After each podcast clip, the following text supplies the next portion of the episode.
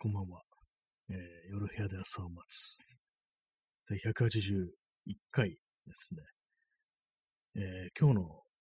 あのタイトルの画像があの、ライブ配信200回達成っていう風な、まあ、昨日の放送を終えた時点で表示されたんで、どうやらあの、いつの間にか200回行ってたみたいです。まあ、200日経ってるわけじゃないんですけども、あれですね、あの、1日のうちに2回、3回とかそういう時もあったんで、そういうのも、ね、カウントしてると、まあ、それで、200回に達成してたと、と、そういうことらしいです。でも結構その200日って考えると、割となんかゾッとするなと思ったんですけども、200日これやってんのかみたいな感じで、結構普通ね、なんか何かをこうやって、こう、続けるの時って なんかこう、ね、それなりにこう達成感みたいなのある感じするんですけども、なんかこのラジオの場合、そんなにやったのかみたいな感じ、ちょっとびっくりするような、なんかそんな感じになっちゃいますね。えー、ワントゥーさん、ワントゥー、あとラグナロックさん、えー、こんばんは。200回達成おめでとうございます。ありがとうございます。え、もうついに200回もやってしまいましたという感じですね。5月の半ばからこの始まったというね、感じなんですけども、それがいつの間にかそんな、な、なってたかっていう感じで、ちょっとびっくりしてるような、そんな感じでございます。えー、白い水さん、めでたい。ありがとうございます。タイの、タイの絵ですね。タイがクラッカー持ってなんかパーンって鳴らしてるっていう、そういう絵がね、出てきてますけれども、そうなんですよね。あの、200回なんですよ。200回。まあ、昨日とか2回やったとかね、そういう日があるんでね、まあ、自動的にまあ、カウントされてるあれでは、まあ、200回ということらしいです。11月のまあ半ばで、まあ、半年ってことになりますね。連続半年っていう感じで、まあ一、多分ね、そこのライブは一日も休んでないと思うんですけども、あ、あ一回やらやりませんでしたね。やれない日ありましたね、そういえば。まあそういう感じなんですけども、今、今ね、なんかこう200に、ね、200回も、ね、やったのかなと思ったんですけど、全然そんなことなかった。連続ではなかったというね、話でした。まあ、にしてもなんかよくやってるようなという感じですけども、何なんですかね。これで、これだけは続くの何なんだろうっていうのをちょっとね、自分でも思うんですけども、他のことね、全然続かないのに、ね、前にあのブログをこう一日ね、一回必ず更新するなんてやったことあるんですけども、それでも続いたの50日でしたからね、結構ね、難しいんですよね。毎日何かやるっていうのは。なぜかこのラジオだけは続けられるっていうね、その運動とかね、こう、そういうもの全然続かないですけども、なんかね、このラジオも、なんかやってるだけでなんかどんどん痩せてったりしないかななんていうふうに思うんですけども、全然そんなこともないですね。はい、まあ、そんな感じでね、えー、あと続いているのは、あの、ツイッターを見ることですね。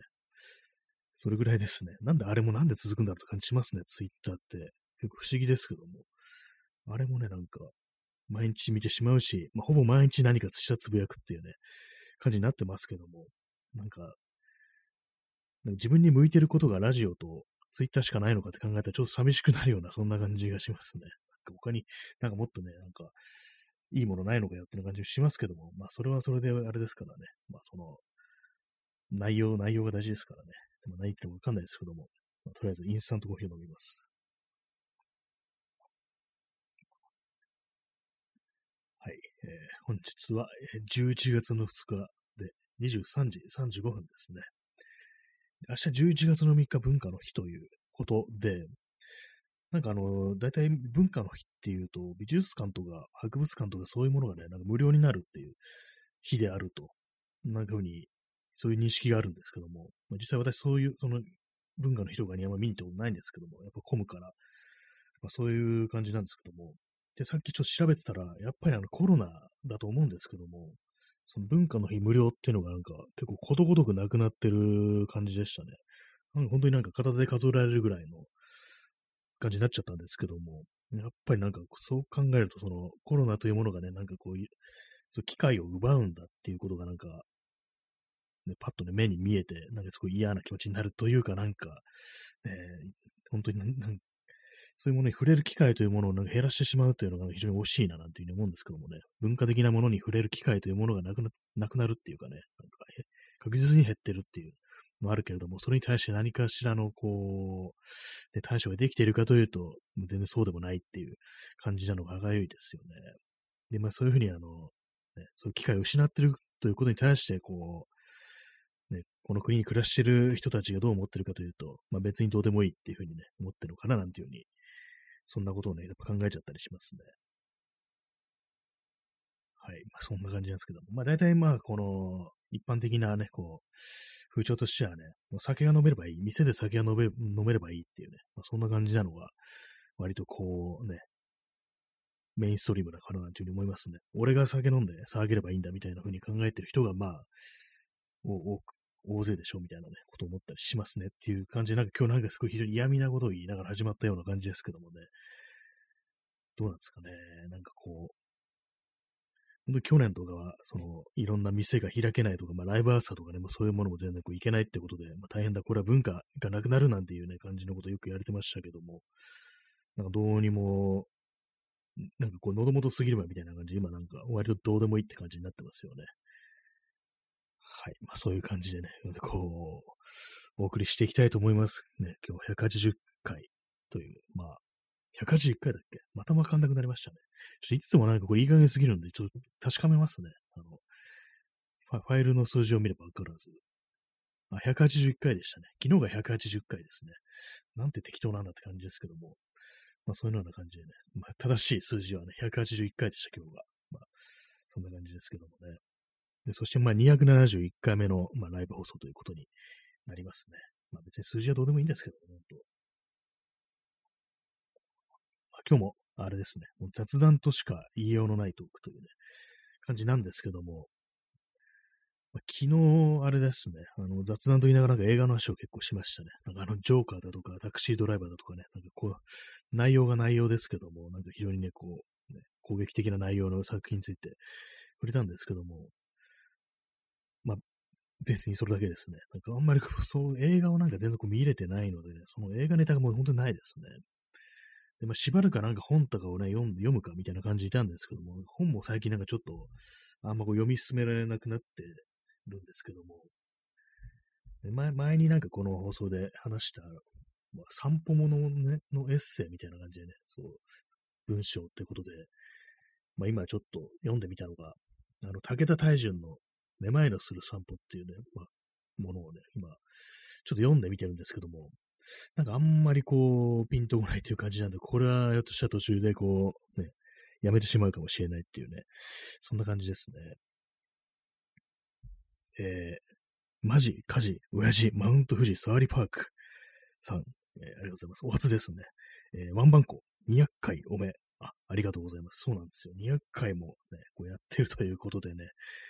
すごいですよね。すごい、すごいのかどうなのかわかんないですけどもね、なんかマイナスの意味ですごいっていうのもあるかもしれないですね。まあちょっとどうかしてるぞっていうね、ことを思ったりするんですけども、まあ、そんな感じでね、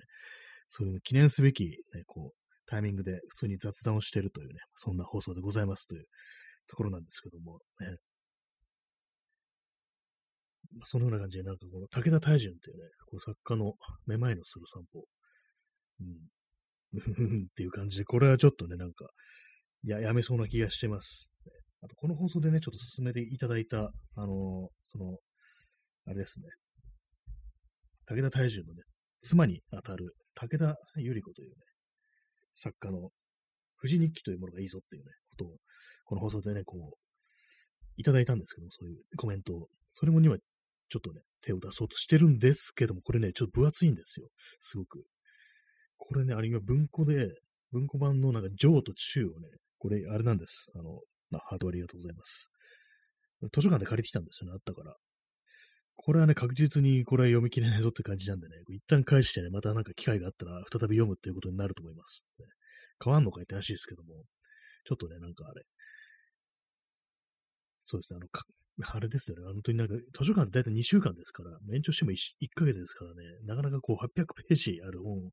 読むってなると、結構あれなんですよね。だからまあちょっとずつちょっとずつという感じで、ね、まあそんな感じのこと考えておりますというね、話でございましたけども、なかなか本もね、なかなかこう全部読むって、全部読むというかね、長いの読むのは難しいなって感じなんですけども、で他にちょっとね、読んでるのが、あの、岡崎武というね、人の、ここが私の東京っていうね、のもちょっと読んでみてるんですけども、この、まあ、どういう人なのかよく知らないんですけども、この岡崎武という人のこれは内容どういうやつかっていうと、いろんなね、こう作家のゆかりの地みたいなものをね、こう、取り上げていろいろ、ね、語っていくっていう、そういう内容なんですけども、例えばね、ここどういう作家がいるかっていうと、あの、佐藤康ですね。佐藤康って結構、まあ、その、存命の時はね、あんまりこう、評価されてなかったっていうような、結構芥川賞、いいとこまで行って、いつも逃したみたいな、そんな人らしいんですけども、それが、まあ、亡くなってからね、再評価っていうことでね、あの、怪談史女系っていう映画があったのを覚えておいてでしょうか。あの、函館をね、こう、舞台にした、ね、そういう作品なんですけども、私、最初そこが、それのね、原作から入って、で、なんでそれが気になったかっていうと、あの、ツイッターであの、その佐藤康の怪談史情景を読んだ人が、これまあ時代があの、ちょっとバブルの時期なんですよね。そのバブルの時期にどうしてこんなになんかこう貧困だとかね、こうしみったれてるような、なんかそういう内容の、ね、小説そういうものを書けたんだろうかな。これはすごいっていうようなことを書いてる人がいて、へえ、バブルの時代にそんなのがあったんだみたいな感じで、それで興味持って読んでみて、で、そこから映画とかもね、見てみたんですけども、それで私も結構ね、面白くなと思い、でも最近だと、あと、映画化、映画化されたので、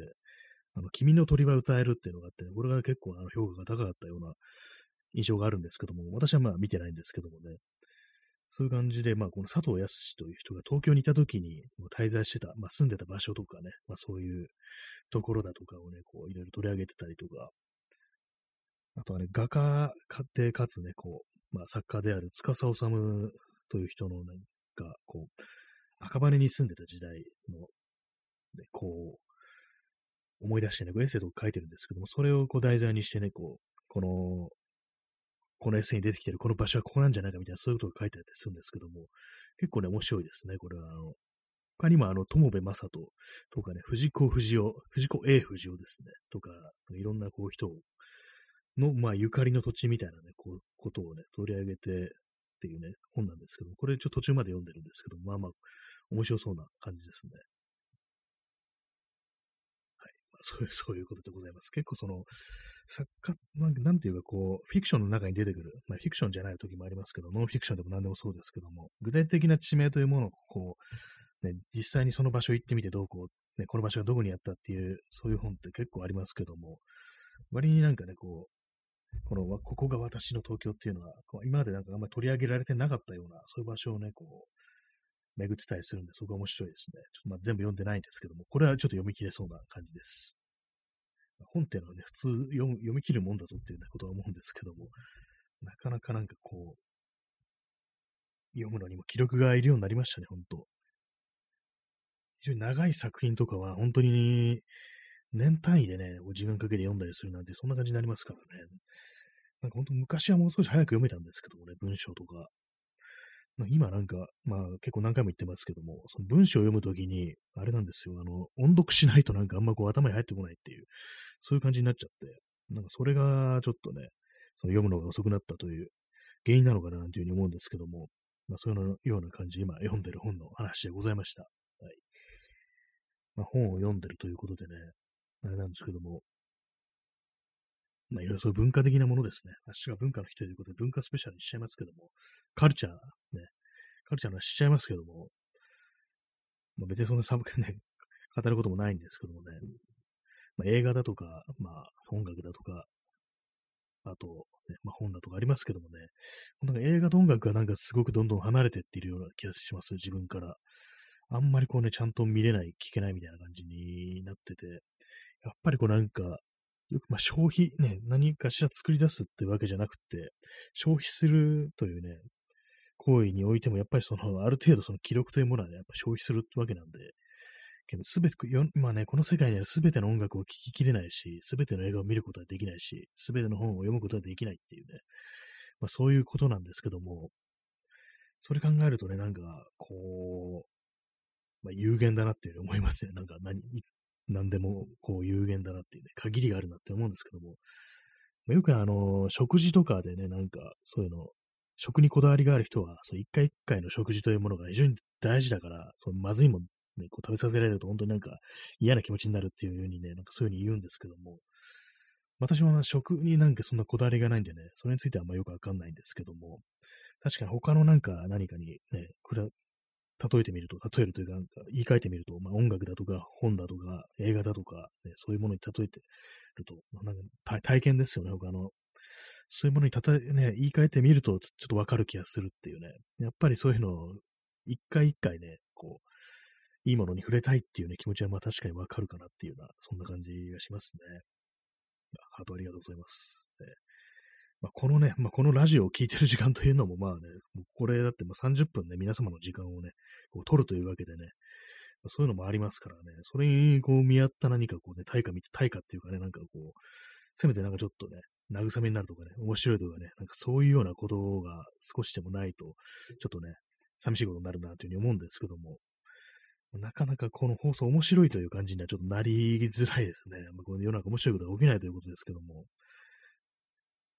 そうなんですよね。こう笑笑えるようなことっていうのがやっぱりないっていうことなんで、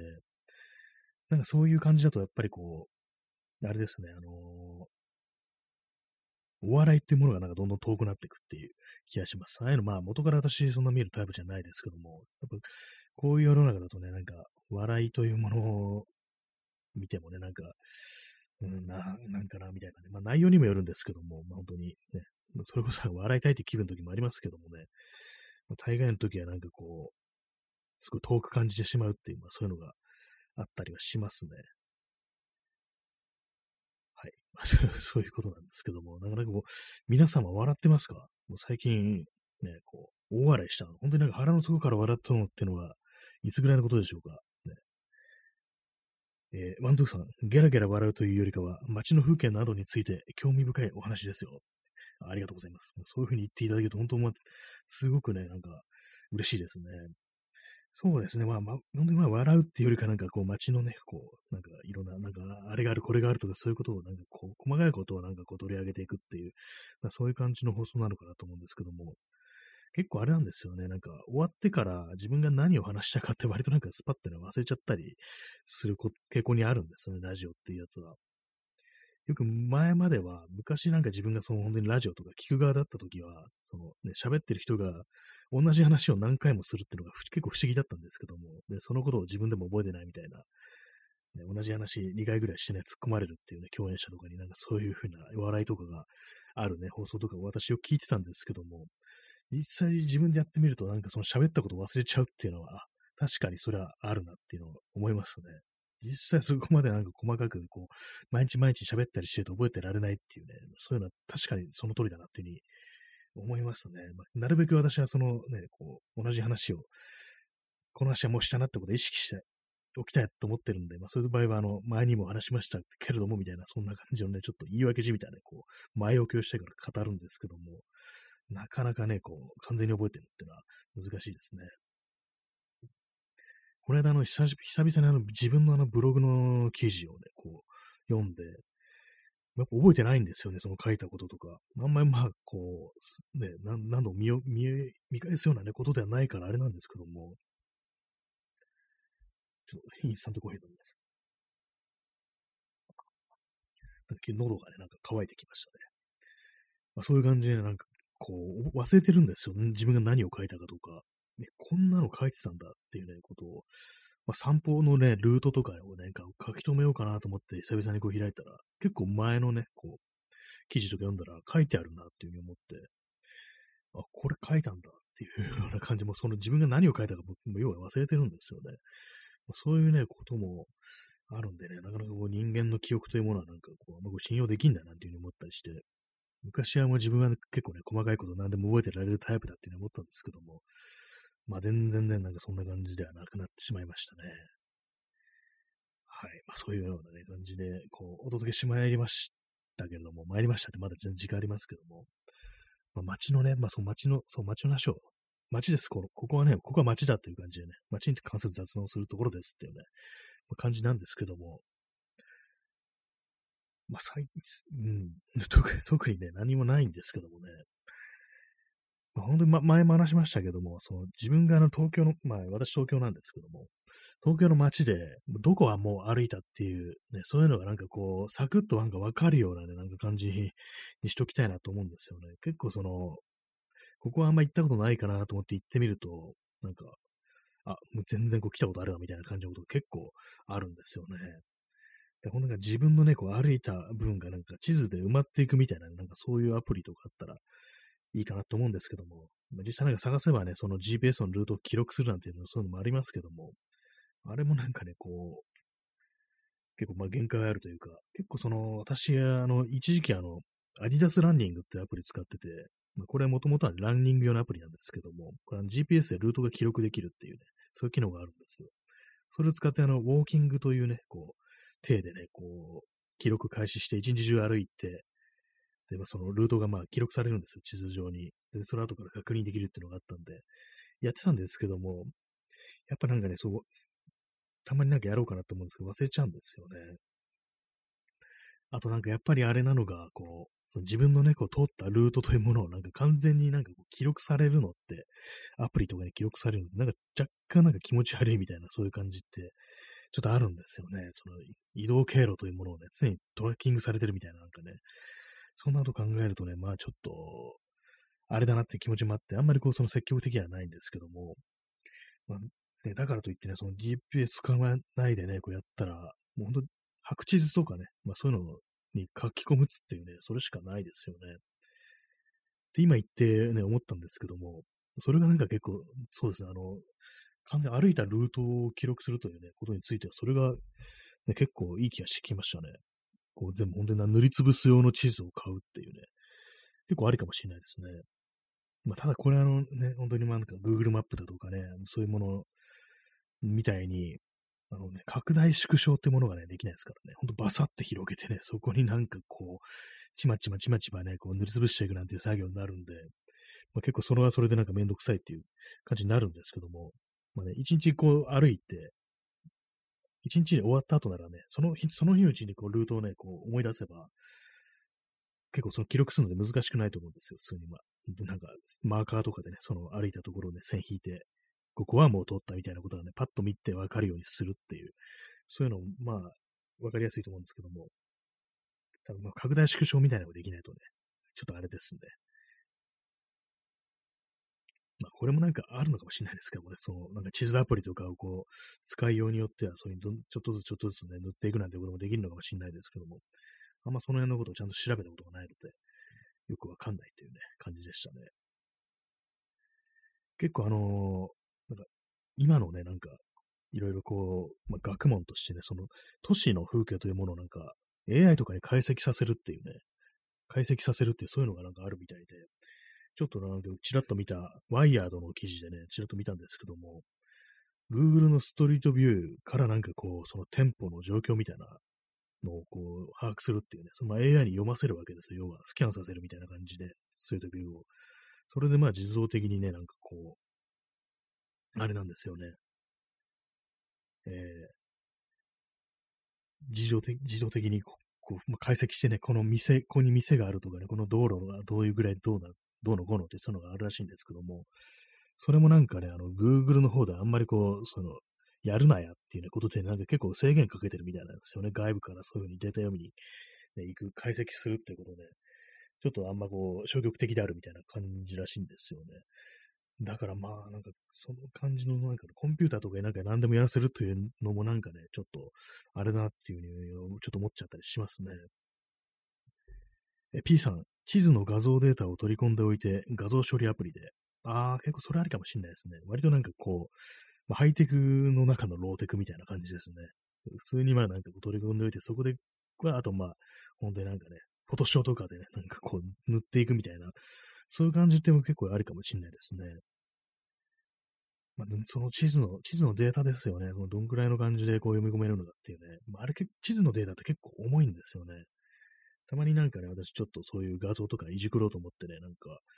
ダウンロード、国土地理院とかの地図をダウンロードとかしたことあったんですけども、まあまあね、そのイラストレーター的なね、アプリとかで取り込んでなんかこう、やってみると結構まあまあ重いなみたいなことが、咳込みました。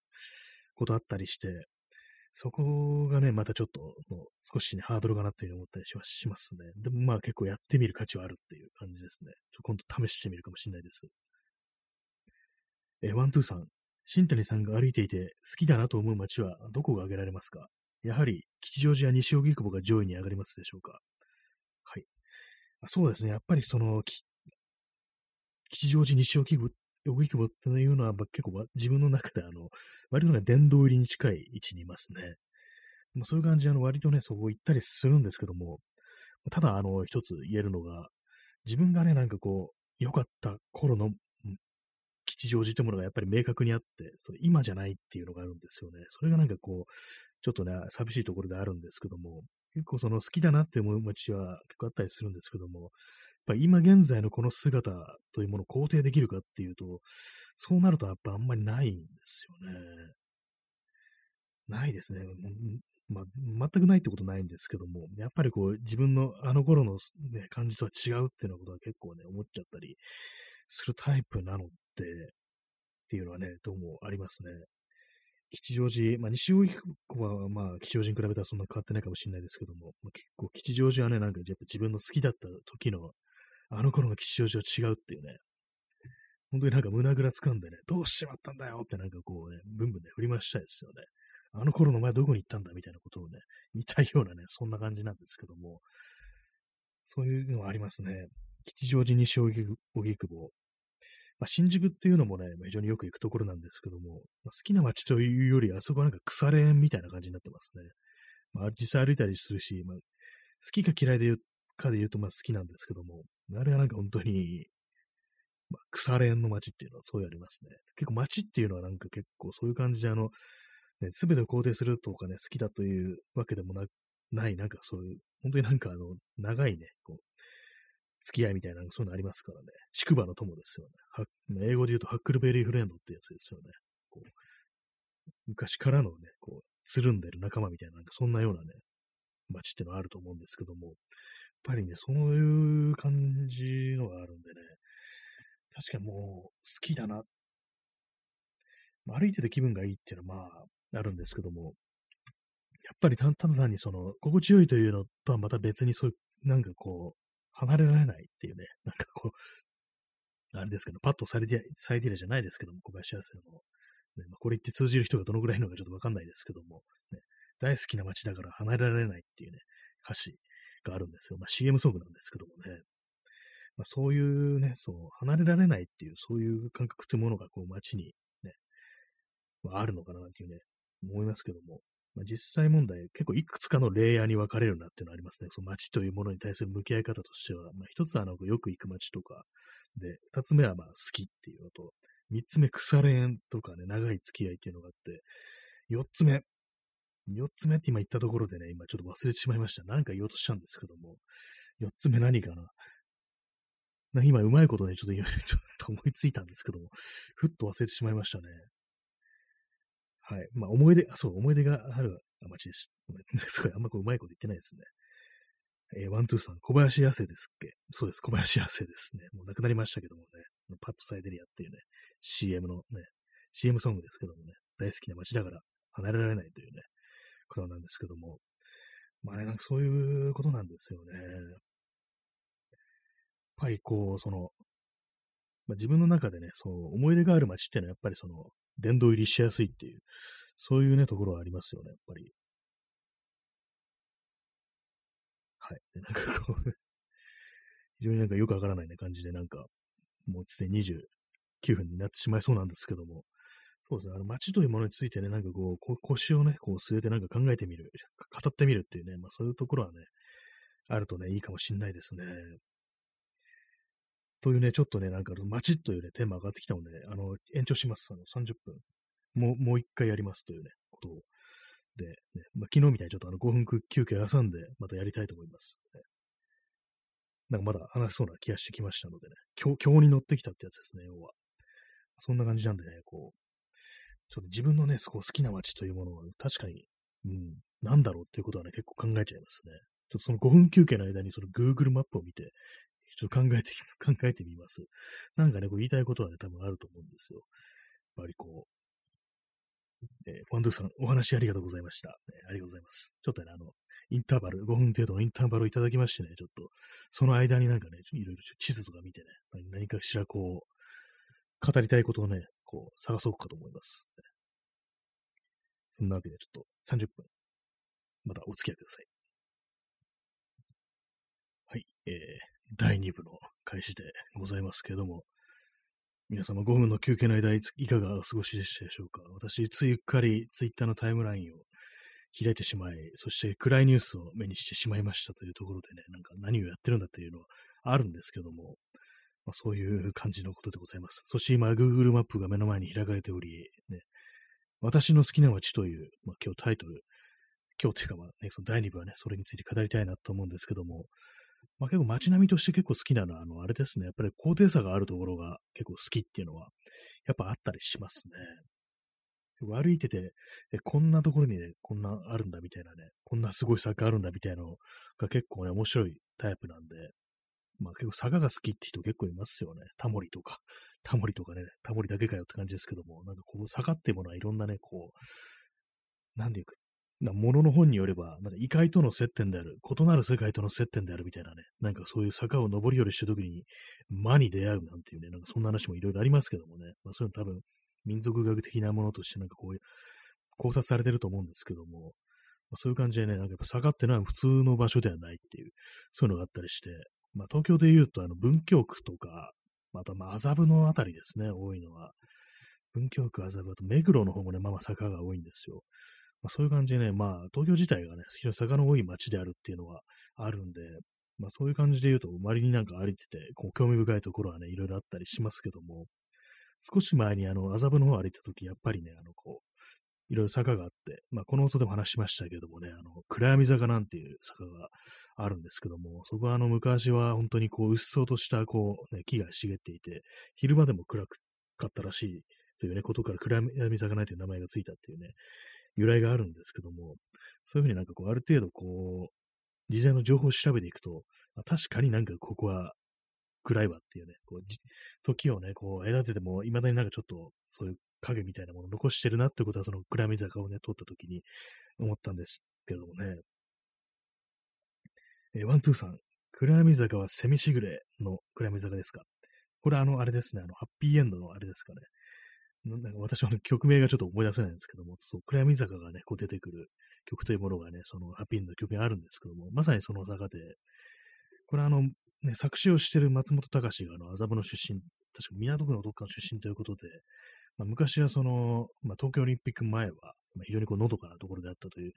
ところで、まあ、今だとね、すごい非常に都会的なところであったりとか、まあ、大使館とか非常に多いんで、外国人とかいたりとか、まあ、ちょっとね、あの、富裕層が住んでそうなところであるみたいな、そういう印象はあるんですけども、昔はそういう感じじゃなかったっていうね、ことらしいんですね。まあ、そういう、まあ、失われた時代のね、こう、風景をその松本隆あの、風待ちというね、言葉を用いてこう表現したというね、まあ、それを音楽にしたというね、ことらしいんですけども、まあ、そういうような場所があると。で、まあ、その麻布というものは非常にね、こう、坂が多いっていうね、ところなんですけども、やっぱあの辺はね、本当結構入り組んでるっていうのもあるし、入り組んでるし、坂も多いし、で、なんか、ね、よくわかんない建物いっぱいあるしって感じ、割と面白いかもしれないですね、歩いてると。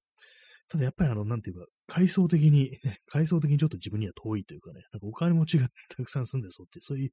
イメージがあるんで、まあ今となっては。まあそういうところでちょっと若干のなんか隔たりみたいなものを感じてしまって、あんまりね、こう、無邪気にこう歩けるっていう感じじゃちょっとなくなっちゃってるっていうのがあるんですよね。結構麻布のあたりっていうのは。なんていうか、もう少し庶民的な街だとなんかいいんだけどな、みたいなことはね、結構思ったりするんですけども。まあ、疲労とかね、あの辺もそうですね。まあ、基本的になんかその東京の街というもので歩くっていうのは、割とそういう階層というものがなんか非常になんか目に見えてね、こう、目に見えることがあるっていうことでね、それがなんか非常に辛くなってくる時があるっていうのがあるんでね、特に近年はそういうものとのね、なんかちょっと戦いみたいな感じになってるっていうね、なんかここもあれだな、みたいな感じで、自分にはこう縁のないところだな、みたいなことをね、思いながら歩くっていうね。でもそんな感じのね、ちょっと散歩としてはちょっとね、うん、邪道というわけでもないんですけども、ちょっと悲しい感じの散歩になってしまう時もね、たまにあるっていう、そういうのがね、あったりしますね。まあ、その辺だとね、ちょっとね、あの、港区とかね、そういう気分になりがちなところなんですけども、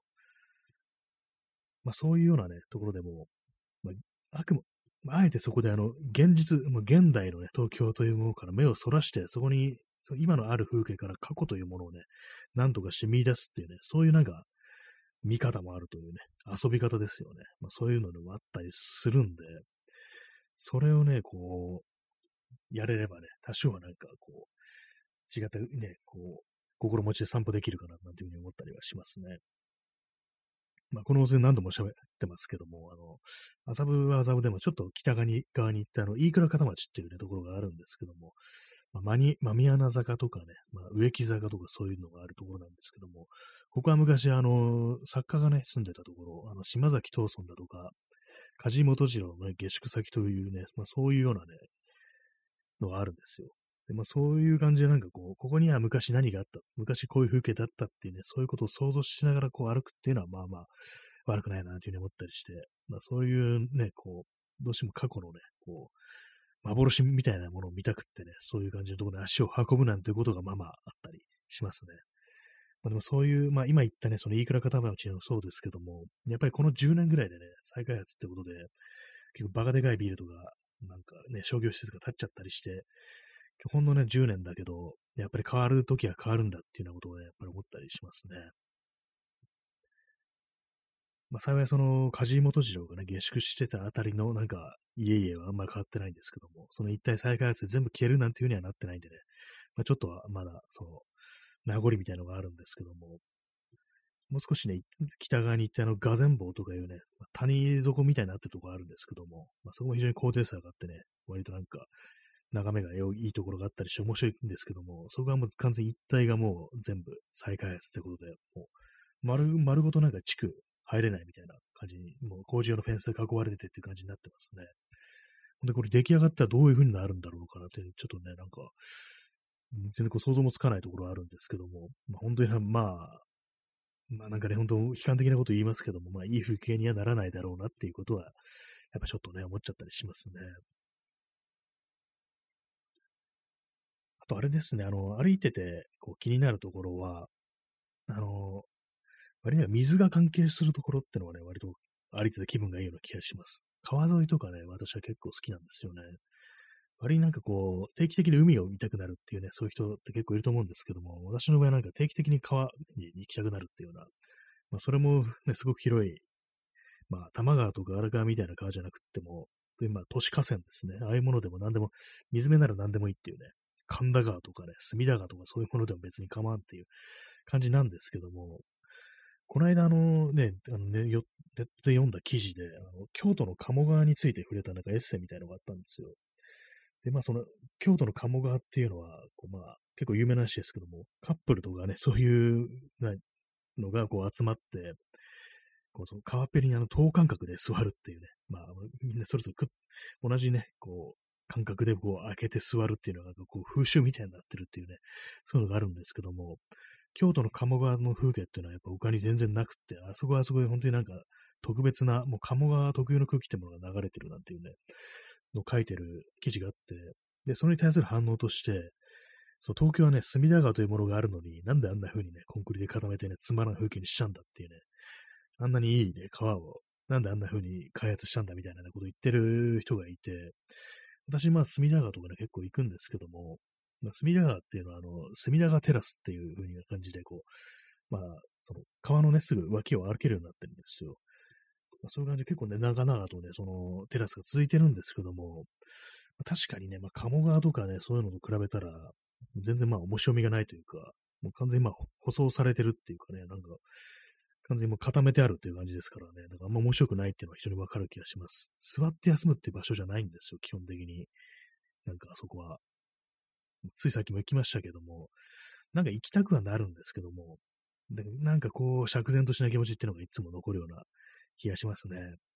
結構ベンチとかね、あるんですけども、なんかこう、横になれないような感じの工夫しちゃったりとか、あとはまあ人がなんか言いつけないように、わざとなんかプランターみたいのが置いてあったりする場所もあるんですよ。なんかそういうの見てるとね、なんかこう、誰もが、誰がいてもいい場所じゃないっていうね、なんかそういうのをこう見せつけられながらね、あんまこう、楽しい気分にはならないんですよね。まあ、鴨川っていうのはね、結構緑もあったと思うんですよね。本当になんかすぐに、ね、こう、川の中入れるみたいな感じで、まあ、まあ川のね、水深とかそういうのもあるかもしれないですけども、普通になんかあの、確か鴨川で渡れましたよね。なんか飛び石みたいなのがあって、渡れたなと思うんですけども、私はあの、京都前に行ったのが、あの、中学生の時の修学旅行なんでね、ちょっと記憶もかなり曖昧なんですけども、確か渡れたと思うんですよね。なんかそういうのもあって、なんか非常になんかこう、隅田川ってものはそれに比べたら殺風景な風景っていうのがね、まずあったりして、まあ、私はそれはあの、災害、まあ、水害とかに備えてどうしてもそういうふうにせざるを得ないっていう事情もあるのかもしれないですけども、まあ、それとは別にね、やっぱりこう、人はなんかあんまりいつかせたくないっていうね、そういうね、意志はやっぱり感じますね、本当に。まあ、東京という街は結構そういうとこが多いんですけども、まあ、都市部特有のね、なんかそういう、まあ、強量さみたいなものがね、あるのかもしれないですね。例えば大阪とかね、そういうところもそうなのかもしれないですけども、あの、京都っていうのはやっぱこう他の都市に比べたら全然違うっていうね、なんか、やっぱどうも特別なところみたいですね、京都っていうのは。私もまあ前に行ったのが、もう相当前なんでね、具体的なこう、街の風景とか全然思い出せないんですけども、やっぱり何かしらのなんかそう、と、と、京都特有の空気というものはね、こう、あるんだなというふうに思いますね。まあ、一応そうですね、まあ、川、川とかはまあ好きではあるけど、なんかやっぱりこう、手放しで受けられるものではないっていう、そういうのはね、あったりしますね。こう、基本的に私がこうなんか歩きたくなるっていうのは、あんまりこうそうですね、こう、繁華街っていう感じよりは、そこからちょっと外れたようなね、ところが良かったりして、そうですね、中野のね、あの、南台とかね、あの辺もまあまあ、なんとなく自分の心情的に近く感じるっていうのはありますね。結構何があるってわけでもないんですけど、なんとなくね、あの辺の、まあ、神田川ですね、流れてるの。神田川沿いって結構好きかもしれないですね、私は。まあ、あまりにもまあ、普通な風景であるっていうのはあるんですけども、割となんかあの辺は歩きやすいような気がします。まあ、神田川長いですけどもね、なんかが。私、神田川っていうのはね、実際どこからね、どこまでどういう風に流れてるのかってあんまわかんないんですけども、今こう地図を見てるんですけども、結構いろいろ撮ってますね。なんかあの、確か源流はあれですよね。井の頭公園で、井の頭公園からこう、あれですね、なんか、京王線沿いをね、こうずっと、京王井の頭線沿いをね、なんかこう辿るような感じでこう行ってますね。そうそうですね。考えてみると、その地図を見てみると、結構この神田川沿いの風景っていうのは割と私好きかもしれないです。そうですね。そうですね。そうですね。そうですねってなんだって感じですけども、なかなかね、歩きやすいところではあると思います。割となんかその神田川沿いは遊歩道が整備されてるんですよ。あの、急に話変わりますけども、あの、あの、ツイッターで流れてきたね、あの、面白画像で、あの、あれなんですよね。長渕剛は人の肉を食べているっていうあの落書きがなんか遊歩道みたいなところの、のね、地面に書いてあるっていうね、そういう画像が流れてきたんですけども、このね、放送たびたびネタにしてますけども、なんかどうもあのね、あの遊歩道の感じはちょっと見覚えあって、これひょっとしたらあの、神田川沿いの遊歩道じゃないかなみたいなこと思ったんですけど、実際どうなんですかね。現物ちょっと確認してみたいな気がするんですけども、その落書きの、ね、長渕剛は人の肉を食べているっていうね、実際まあ東京じゃないかもしれないですけどもね、なんか本当実物をこう実際見てみたらね、ちょっと感動するかもしれないですね。これがあのね、伝説の落書きスポットかみたいな感じでね、本当なんかちょっとどうかしてる人がね、書いたそういうなんか落書きってものがね、ちょっと聖聖地みたいになったりしてっていうね、ことちょっと思ってしまいましたけどもね。えー、ワントゥーさん、サムネイルが新宿なのは、新宿も思い入れが深い街だからですかね。そうですね。やっぱり新宿ってものはね、私にとって非常にこう思い入れ強いと思いますね。まあなんか結構その、まあ、子供の頃とか、あの、映画を見に行くっていう時は、結構し、かな新宿だったんですよね。新宿の、まあもう今はないね、こうミラノ座とかでなんか行った覚えとかありますからね、本当実際何を、具体的に何を見たのかそういうとこ覚えてないんですけども、なんかそういう新築というものはなんかこう特別なね、こう、ところに行くっていうね、そういうなんかお出かけの気分というものが、こう、最初にそういうね、こう、気分になっ、覚えた街であるっていうのはありますね。非常にまあ、交通の便いいところなんですぐ行けるようなところではございますけども、やっぱりその、幼い頃の記憶というものが、なんか、刷り込みみたいなものがその新宿っていうのがありますね。まあそういう、まあ子供の頃からの記憶なんで、まあ、結構新宿っていうと、あのね、ゴールデン街だとか、まあ、そういう飲み屋とかね、そうお店入るとかそういうのがなんか結構非常にこう、インパクトある、というかね、まあそういう飲み屋としてのイメージがある。繁華街、まあいかがわしい街としてのね、イメージっていうようなことはね、結構言われてると思うんですけども、よくね、あの、新宿という街をすごくたくさん撮ってる森山大道っていうね、写真家いますけども、やっぱり新宿の魅力っていうのはそういう、いかがわしいところであるなということを言うんですけども、私からするとね、なんかこう、もうちょっと違うんですよね。普段と違う空気というものをなんかこう、幼い自分にインストールした街であるみたいなね、そういうのがあったりして、で、あれなんですよね、あの、西武線の、あの、高架下みたいなところに、あの、まあ、お店がね、何軒かあるところあるんですけども、それ、今では、あの、ブリックストリートっていうね、レンガ通りですよね。そういう名前になってるんですけども、昔、まあ、昔つっても2010何年までは、あの、アメリカンブルーバードっていう名前だったんですよね。で、私は、その幼い頃に、なんかそのアメリカンブルーバードというね、こう、名称をね、こう、目にしてね、なんかこう、非常になんかこう、旅情みたいなものを書き立てられるっていうか、やっぱこう、子供ながらにね、こうアメリカンというね、響きになんかこう、特別なものをね、こう見出したみたいなところあったんですよね。そういうのもあったりして、なんかちょっと、ね、特別な街である。特別な街というかね、ここはまあ、普通の、あの、一般の住宅街とかとは違う、なんかいろんな人が集まってくる、そういう街なんだっていうね、お出かけする街なんだっていうね、そういう気分にな、初めてなった街っていうのがやっぱりこうありましたね。あと、新宿の地下街のサブナードっていうものもね、なんか、割になんか幼い頃、その親に連れられてなんか新宿にね、なんかこう、買い物に行くなんていう時やったりすると、その中にあるね、なんかこう、喫茶店みたいなものに入ってね、なんか食べたり飲んだりしたような記憶があるんですよね。そういうところもあってね、まあ、新宿というものにはちょっと思いが強いと。で、まあ、大人になってからも、まあ、買い物とかね、まあ、そういうので行ったりするんです。してて、まあ、それで、こう、やっぱり、こう、自分の中に深くね、こう、染みついてる街だなんていうふうに思いますね。よくその、ね、あの、さっき言ったあの森山大道があの細胞レベルで染みついているっていうね、そういう表現をよくするんですけども、まあ、新宿についてはね、それかもしれないですね。細胞レベルで自分の中に染みついてる街であるという。だからある意味これちょっとね、あの好き嫌いはこ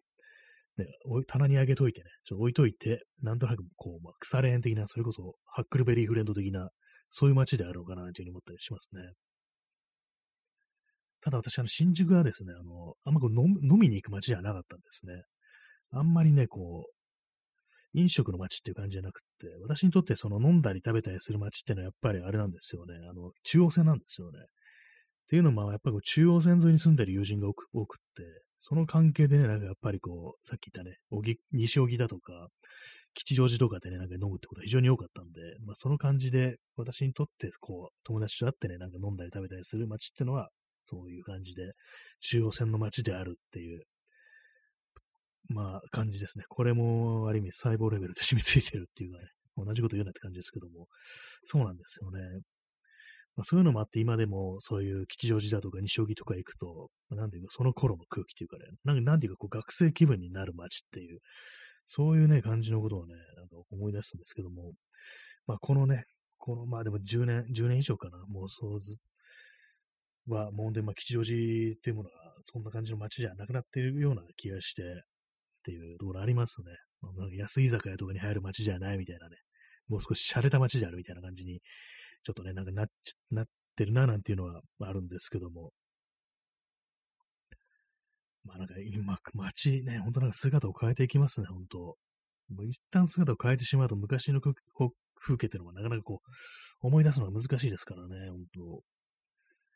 やっぱり自分の中で、まあ本当にな、なんていうかこう、多感な時期を過ごしたっていうのは、そう考えると中央線沿いっていう感じになりますね。まあ、新宿も中央線沿いですからね。他にはですね、なんか、池袋近辺もなんか一時期よく行ってるのがあったんですけども、そっちはなんかあんまりなんか思い入れというよりは、なんかこう、なんか結構なんか暗い感じがするっていうか、って言ったらですね、ちょっと、その、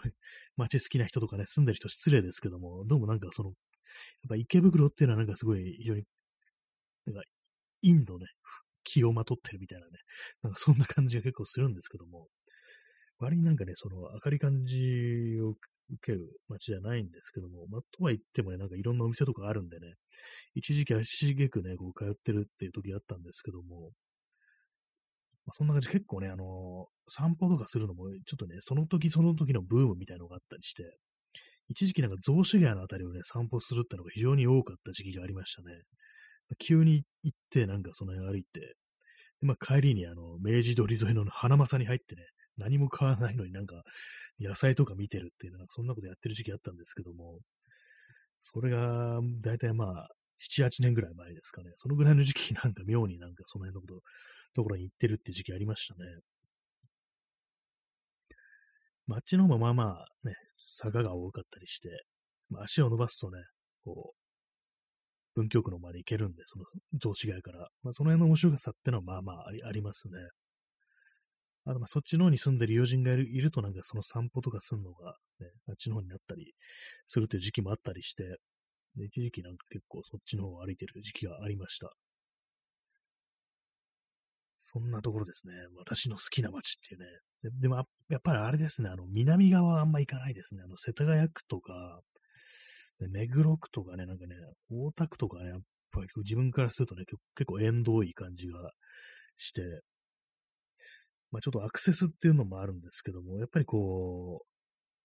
う、なんで、ちょっとねお、おしゃれすぎるみたいな感じですかね。落ち着きすぎてるみたいな、そういうなところがあるんですけども、自分としてはもう少しね、こう、わい雑な方がいいっていうのがあったりして、あとまあ外国人とかね、たくさんいるような街っていうのが結構好きであるというのもあり、まあ一時期ね、あの、なんか新大久保によく行ってる時期もありましたね。あれは、あ、ハートありがとうございます。あれは結構ね、あの、イスラム横丁とかであの、スパイスを買うっていうね、ことを結構ね、やってる時期あったんですけども、最近っていうか、あの、なんかコロナになってからちょっとね、足が結構ね、遠のいちゃった感じありますね。やっぱりこう、まあ、別にそんなに危ないとか思ってるわけではないんですけども、こうどうせ出るんなら、ちょっとね、遠遠出するぞみたいな感じになっちゃったりして、あんまりこう、その、行かなくなったなっていう感じですね。まあ、ちょ新大久保に失礼なね、ことを言ってますけどもね。まあ、あそこ、まあ結構人が多いっていうのもありますけどもね。結構新大久保の駅の前っていうのは、本当あそこはなんか昔の日本レベルで、今しゃっくりが出ましたけども、昔の日本レベルで人がね、なんかごった返してるっていうのがね、結構あったりして、そう、昔、あの、繁華街っていうのはそもそもこういうもんだったよな、みたいなことをね、ちょっと思ったりするんですけども、やっぱこういろんなところでね、こう人が減ってるっていうのがね、結構あったり、感じたりはしますね。やっぱりこう新宿、まあ、中央線っていう感じですね。まあメインの街っていうのは。まあ、さあとはまあさっき言った、ま、麻布だとかね、こう、雑司ヶ谷だとかそういう感じで外れたところがあったりするんですけども、まあ、あとはですね、湾岸もまあまあね、私は、私の中でね、こうちょっとしたのファンタジーを持ってね、こう捉えられているような場所があったりして、まあ、その中お台場なんですけども、お台場ね、お台場なんか本当になんか、なんだか言ってね、こう開発されているというかね、綺麗に整えられてからの、まあ、イメージというものが非常に強いですけども、私が幼い頃とかに、まあ多分ね、なんかこう、本当なんかちょっと記憶もおぼろげなぐらいね、小さい頃だと思うんですけども、あの、船の科学館というね、こう、あるんですけども、そこに結構何度かね、結構連れてってもらったことがあって、親にね、その印象が強くって、その頃のやっぱこう、もう全然記憶もね、定かではないんですけども、なんかままだね、こう、フジテレビとかできる前の、なんか結構荒涼としたその湾岸の埋め立て地の風景というものが、自分の中には残ってるんでしょうね。なんか結構今でもね、その大台場とか、ああいうとこ行くと、そういう空気というものをなんとなく探してしまうっていうのがあったりして、で、いつも行ってはなんか違うな、みたいなことを思いながら帰ってくるっていうね、なんかそういうのがあるんですけども、まあ、そういうのもね、考えると、その、やっぱり湾岸というのは自分にとってね、こう、非常に特別なところであるっていう、そのありますね。しばる、しばるはね、結構ね、行ったりしますね。だいたい麻布ぐらいまで行くと、ちょっと足を伸ばして、その、しばるぐらいまで行くんですけども、麻布から、麻布から芝浦でだだいぶ遠いぞって感じですけども、ね、地図見ると、ね、私の中ではなんかそこから先がなんか結構近いっていうようななんか変なね、感覚になってるんですけども、あそこもなんかね、こうまあ不思議と言ってしまう場所であると。で、まあ行ってなんか違うっていつも思うっていうね、のがありますね。私基本的に街歩きで、そうそう、ここだよみたいなね、ここの風景が好きなんだよなって思うことってあんまなくて、なんか違うな、みたいなことをいつも思いながらね、こう、ね、眺めたり写真撮ったりね、なんかしてるって、そういうタイプの人間なんですけども、どうなんですかね。いつかなんかこう、ここだっていうところに行けるんですかね。まあ多分ないと思うんですけども、多分私のね、そういう見たい風景っていうのはもう、全部過去のものなんだっていうね、そういうことを考えてしまったりしますね。もう失われてるんだよってね、ことはあるんですけども、で、まあそういうのをね、見たい場合は、どっかね、海の外に行くしかないのかなっていう、海外旅行とかでもするのしかないのかなっていうふうに思うんですけども、どうしてもね、私という人間は、その普段のね、自分の行動範囲の中からに、そういうものが少しでも残ってるんじゃないか、昔自分の見た風景というものが、どこかにあるんじゃないかっていうことをね、なんかどうも思いながら、こう、ほっつき歩いてしまうっていうね、まあ、ちょっと無遊病患者みたいなね、感じのところありますね。ゾンビのようになんか歩いてるっていうね、そういうのが、こうしっくりくるようなね、そういう散歩のスタイルなんですけども、ゾンビスタイルですね、散歩が基本的に。ほんで、まあ、これからも両手をね、こう前にこう突き出してね、うなりながら歩いてやろうかなというふうにちょっと思ったりするんですけどもね、やっぱりこう、失われた、もう旧世界のね、幻というものに捉えられた散歩っていうね、そう考えるとね、なんか永遠に行き着かないなんか迷路の中をなんかさまよってるような、そんな気分になったりしますね。急になんか、なんかちょっと物騒なというかね、なんか変な、悲しい話になってきましたけども、まあそうなんですよね、まあ、湾岸、湾岸の風景、そうですね、本当に。湾岸の海岸通りってところがあるんですけども、それはあの、高架下ですね。多分首都高だと思うんですけども、首都高の下を走ってる通りで、でそこはですね、あの、まあ、冬ぐらいになると、まあ、日が傾いてくると、まあ、西日が差してきて、で、その高架下の、まあ、橋桁、橋、まあ、桁です。足ですよね、その、なんか何言ってるかわかんないですけども、あの、高速道路をね、もう、基礎になってる橋、橋じゃない、あの、足、足がありますよね。あの足の影がね、こう、非常にこう長く伸びて、まあ、基本高架下というところで暗いんですけども、そのぐらいの冬のなんかこう、ね、昼下がりだと、その斜め斜めになってこう影が長く差してきて、こう非常になんかこう、エモい風景になると。エモいって便利な言葉ですね。そういう風景になるっていうのがあったりして、そのなんかこう、高架下の海岸通りのね、高架下の影とかをね、なんか見てると、ちょっとなんか幼い頃のね、なんか風景みたいなものを若干思い出すような気がしますね。本当にささっき言った、ね、あの、船の科学館に連れてってもらうときとか、確かね、あの水上バスで行ってたっていう記憶があるんですよ。具体的にどっからね、どういう風に乗ったかあんま覚え出せないんですけども、まあ、多分あの浜松町とかね、あの辺りから乗ってたと思うんですけども、なんとなくその自分のね、の記憶のね、こう、奥底に潜んでる、なんかそういう昔の風景ってものが、あの辺のね、こう、